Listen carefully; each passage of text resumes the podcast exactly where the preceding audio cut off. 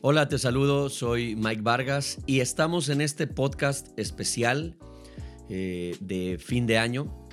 Hoy es 31 de diciembre eh, del 2020, un año que para muchos ha sido muy complicado, para otros, eh, otros han sabido sacarle provecho y bueno, pues ha sido definitivamente un año totalmente diferente a cualquier otro que hayamos vivido, a lo menos yo, en el tiempo que que llevo de vida. Nunca había tenido que enfrentar una situación como lo de esta temporada, esta pandemia, ver todo el efecto global.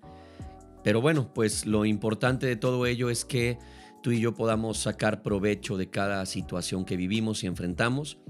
Y el día de hoy, para cerrar este año, yo quisiera platicarte un poquito de algo que, que puede ser bueno para ti yo sé que eh, a esta altura, pues hay muchas personas y muchos comunicadores que están hablando acerca de evaluar tu, año, ¿no? De hacer una evaluación sobre, sobre tu año y eso está muy bien. Sin embargo, bueno, pues no me voy a poner como a, competir con, gente que es comunicadora de toda la vida, pero eh, quiero contarte que yo llevo ya varios años haciendo un análisis, una evaluación de mi vida cada cierre de año. Eh, tuve, aprendí en primer lugar, bueno, ahorita te voy a dar algunos, algunas, algunos detalles, pero eh, eh, vengo haciendo esta evaluación de, de, años ya atrás para poder comparar la forma en la que inicié y la forma en la que terminé. Y creo que en ese sentido hay cosas que son muy importantes, son cosas que son muy valiosas, deben ser cosas muy importantes que tú y yo debemos aprender y debemos considerar. Y lo primero que quiero decirte es que eh, tenemos que evaluar lo que, eh, primero tenemos que aprender la diferencia entre propósitos, metas y deseos. Regularmente el 31 en la cena eh, te dan tus 12 uvas y te dicen vas a pedir tus 12 deseos. Y muchas veces los 12 deseos, por ejemplo, tienen que ver con el hecho de, yo podría estar pensando, ¿no? Y, decir, ah, en paz para el mundo, ¿no? O que se acabe la pandemia. Pero eso, a diferencia de una meta o un propósito, es algo que se queda a veces como en un tono de sueño, de, una ilusión. Ojalá haya paz en el mundo. La diferencia de una meta y un propósito es que la persona que quiere paz para el mundo eh, está diciendo que este año que viene yo pueda, no sé, eh, llevar a cabo esa fundación donde voy a a hablar acerca de, ser pacificadores o de voy a llevar ayuda social a algún lugar, ¿me explico? O sea, hay una gran diferencia entre tener deseos, simples deseos, y tener propósitos y metas. Y eso es algo que aprendí hace tiempo y te lo recomiendo. Te recomiendo que lo hagas, que traces propósitos y metas claras para tu vida. Los propósitos y las metas para que se puedan cumplir deben ser pues eh, hay tres cosas que son muy valiosas y muy importantes. Deben ser metas alcanzables, deben ser metas claras y deben ser metas realistas. ¿sí? Entonces, cuando tú tienes estos tres factores, que es claro, es alcanzable y es realista, es mucho más fácil que puedas eh, como acercarte a ellas. Y obviamente si a esto le añades que puedan ser metas que puedas ir midiendo, te va a ayudar muchísimo. Entonces, primero quiero dejarte que eh, para poder hacer una evaluación este fin de año, debes trazar ¿no? la línea de si empezaste el año teniendo deseos o propósitos y metas. Si, si este año que viene quieres hacer algo diferente, entonces haz, una lista de propósitos y metas y haz que esa lista tenga la facilidad de que sean metas y propósitos alcanzables, sean, sean realistas, sean claros y entonces tengas algo con que medirlos, ¿no? Eh, por ejemplo, una meta puede ser bajar de peso para mucha gente y entonces, eh, ¿cómo lo vas a hacer, no? ¿Cuándo voy a empezar? ¿Cuál es mi meta? ¿Son 10 kilos abajo? ¿Cómo lo voy a ir midiendo? ¿Es alcanzable para mí? ¿Es realista? ¿Es claro? Sí, todo eso. Haz una lista y entonces sobre eso emprende tu viaje hacia el 2021.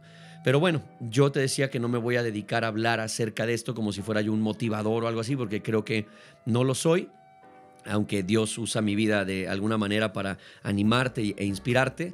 Quiero hablarte acerca de cosas que afuera no te van a decir, acerca de tus metas y tus propósitos para el año 2021. Cosas que no vas a escuchar fuera de estas líneas eh, y que no tienen que ver tanto con tus, eh, como eh, tu, rollo de cómo tú luces, de, tu plan, de esto, sino más bien cosas que son fundamentales y que Jesús nos enseña.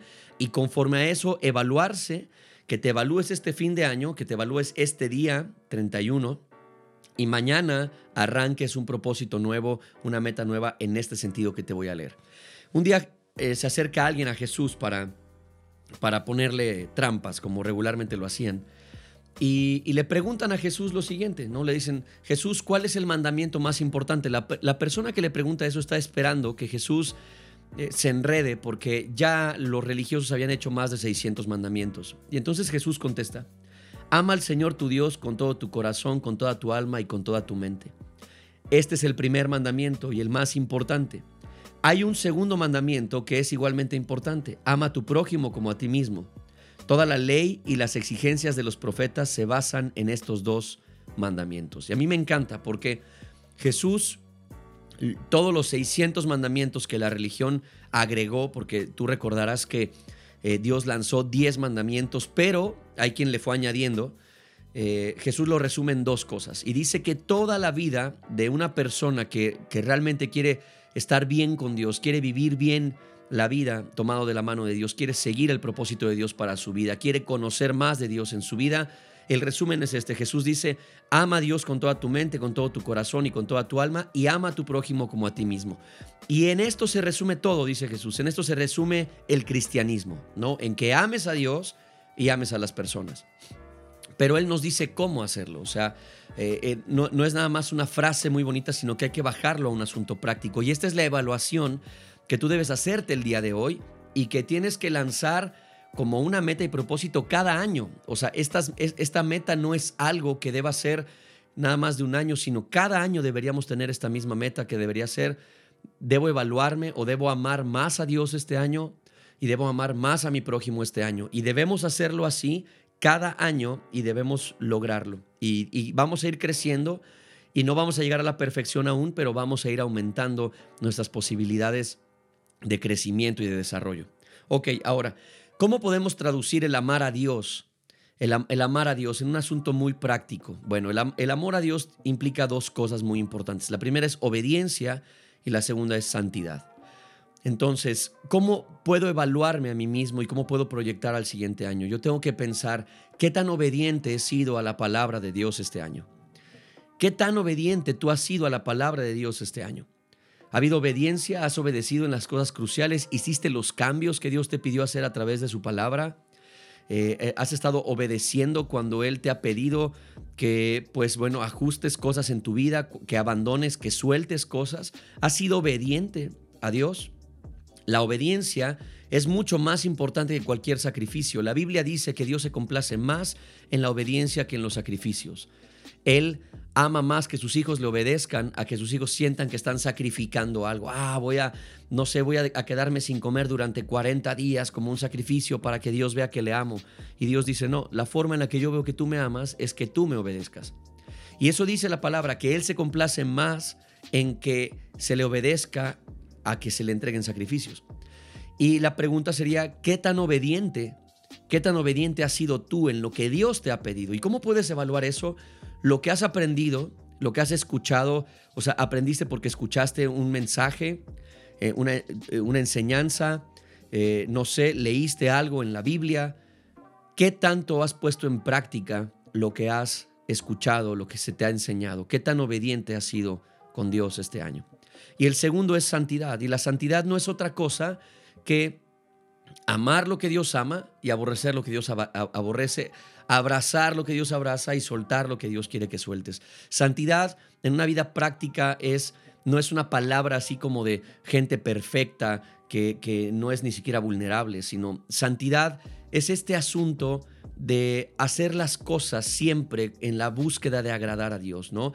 O sea, vivir una vida de, eh, de santificar tus palabras, por ejemplo, de cambiar tu lenguaje, qué, qué, tanto tus palabras han cambiado y, ahora tu lenguaje es un lenguaje que edifica a los demás, que habla cosas buenas, que, es menos, eh, eh, pues menos chisme, menos crítica, sino es, es un asunto de mayor edificación y de mayor bendición.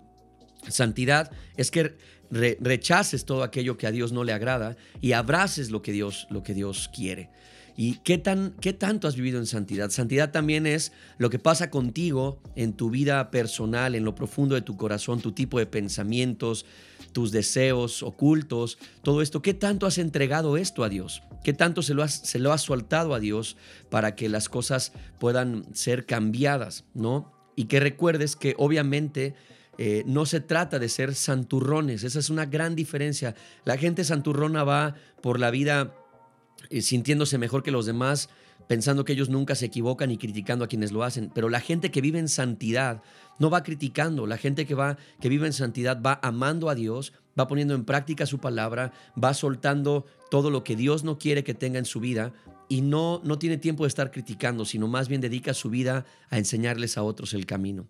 Entonces, ¿cómo puedes evaluar si has amado a Dios este año? ¿Cómo puedes evaluarte si lo quieres hacer más? Porque creo que así debe ser, que siempre podemos ir a más. Es qué tanto he amado a Dios, qué tanto he obedecido a Dios y qué tanto he abandonado el pecado en mi vida, qué tanto he soltado lo oscuro de mi vida, lo he alejado de mí para abrazar la luz de Jesús. Ahora, después Jesús dice, el, otro mandamiento es igual, ¿no? Amar a tu prójimo como a ti mismo. ¿Y cómo podemos llevar eso a la práctica? ¿Qué significa amar a nuestro prójimo como a nosotros mismos? Bueno, pues tiene que ver, en primer lugar, con tu trato hacia la gente. ¿Tratas a los demás como, como te gusta que te traten a ti? ¿Como te gustaría que te trataran a ti? ¿Tratas a los demás con el mismo respeto, con la misma honra, con el mismo cuidado? Eh, no sé, puedes, eh, ayudas a la gente de la misma manera que te gustaría que te ayudaran, sirves a las personas de la misma manera que te gustaría que te sirvieran.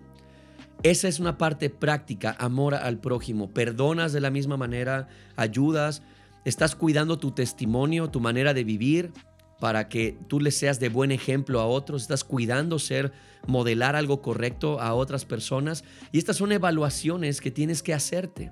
Son evaluaciones que tienes que hacerte. Este año que viene lo puedes mejorar. Este año que viene lo puedes llevar más allá. Y cosas muy prácticas son, por ejemplo, quieres hacer ayuda social, está muy bien, está padrísimo, pero entonces cuando vayas al súper y tú digas, bueno, yo me voy a comprar un kilo o medio kilo del jamón que cuesta 200 pesos, pero también le voy a llevar despensa a alguien más, entonces llévale la misma calidad de comida que tú comes. La misma calidad de comida que tú te compras para tu casa, llévale a las personas a quienes les vas a ayudar, porque eso significa en algo práctico amarles a ellos como te amas a ti. Porque les das el mismo nivel de importancia, les compras la misma calidad de productos. ¿Quieres regalar unos zapatos? Entonces regala unos zapatos como los que tú te comprarías y regálalos, porque eso es poner al prójimo en el mismo nivel en el que tú te pones a ti mismo. Es algo muy práctico. Entonces, ¿qué tanto has servido este año a los demás? ¿Qué tanto te has puesto al servicio de otros de manera voluntaria? ¿O qué tanto te has sentado a esperar a que te sirvan? Y ahí te tienes que evaluar. Tienes que evaluarte, primero lo puedes ver en tu familia, lo puedes ver en tu casa, a tu esposa, a tus hijos, a tu esposo, a tus hijos, a tus padres, porque no importa la edad, siempre hay alguien en casa a quien servir. ¿Qué tanto sirves a los otros sin esperar que te sirvan a ti? Y esto es lo que Jesús está diciendo. Trata a los demás como te gustaría que te, que te trataran a ti. Trata a los demás, cuida de los demás. Habla bien de los demás como te gustaría que lo hicieran de ti. Cuida de otros como te gustaría que te cuidaran. Atiende a otros como te gustaría que lo hicieran contigo. Todas estas cosas son cosas importantes que tú y yo debemos cuidar y evaluar. Yo creo que te he dejado algo muy sustancioso que nunca va a pasar de moda y seguramente el siguiente año, si Dios nos permite seguir trabajando en estos podcasts, pues eh, llegaremos al siguiente fin de año a evaluar lo que hicimos este año. Pero este año para mí yo tengo una meta clara y mi meta clara es crecer en amor a Dios y crecer en amor a la gente, para de esa manera poder eh, llevar mi vida más cerca de lo que Dios quiere para lo que para mi vida, para mi familia y para mi entorno. Así que yo quiero bendecirte este fin de año, te deseo lo mejor, deseo que la pases súper bien, que estés con tu familia, que tengas metas muy claras, muy alcanzables, que tengas eh, un, un, gran tiempo, una cena increíble, que de verdad lo disfrutes, que se diviertan, que jueguen, que el recalentado sea maravilloso. Y como siempre te digo, no te frustres por por la gente que eh, el día de hoy quizás tú entiendes que, la vida tiene un significado diferente porque Dios está contigo y ves gente en tu familia que no está de la, conectada de la misma manera, no te frustres, más bien Sonríe, pásala bien, ríete y contágiales de lo que Dios está haciendo en tu vida para que ellos vean en ti un gozo, una, un semblante de paz y, que tú puedas enfrentar este siguiente año, que puedas tomar el, el, reto de eh, decirle a la gente que el 2021 va a ser un gran año porque Dios estará con nosotros. Entonces, adelante, dale con todo, pásala súper bien, que Dios te bendiga y déjame simplemente orar por ti. Padre, gracias porque yo sé que el 2021, Señor, va a ser un gran año tomados de tu mano. Sé que este año que termina ha sido complicado, ha sido raro y extraño para todos nosotros, pero también hemos aprendido a ver tu mano en eso. Hemos visto tus bondades, tu amor y tu afecto, tus cuidados sobre nosotros en medio de una crisis. Y creemos, Jesús, yo creo que tú el siguiente año nos vas a seguir acompañando, vas a seguir tomándonos de la mano, nos vas a seguir llevando en victoria y vas a seguir abriendo puertas para nuestra vida.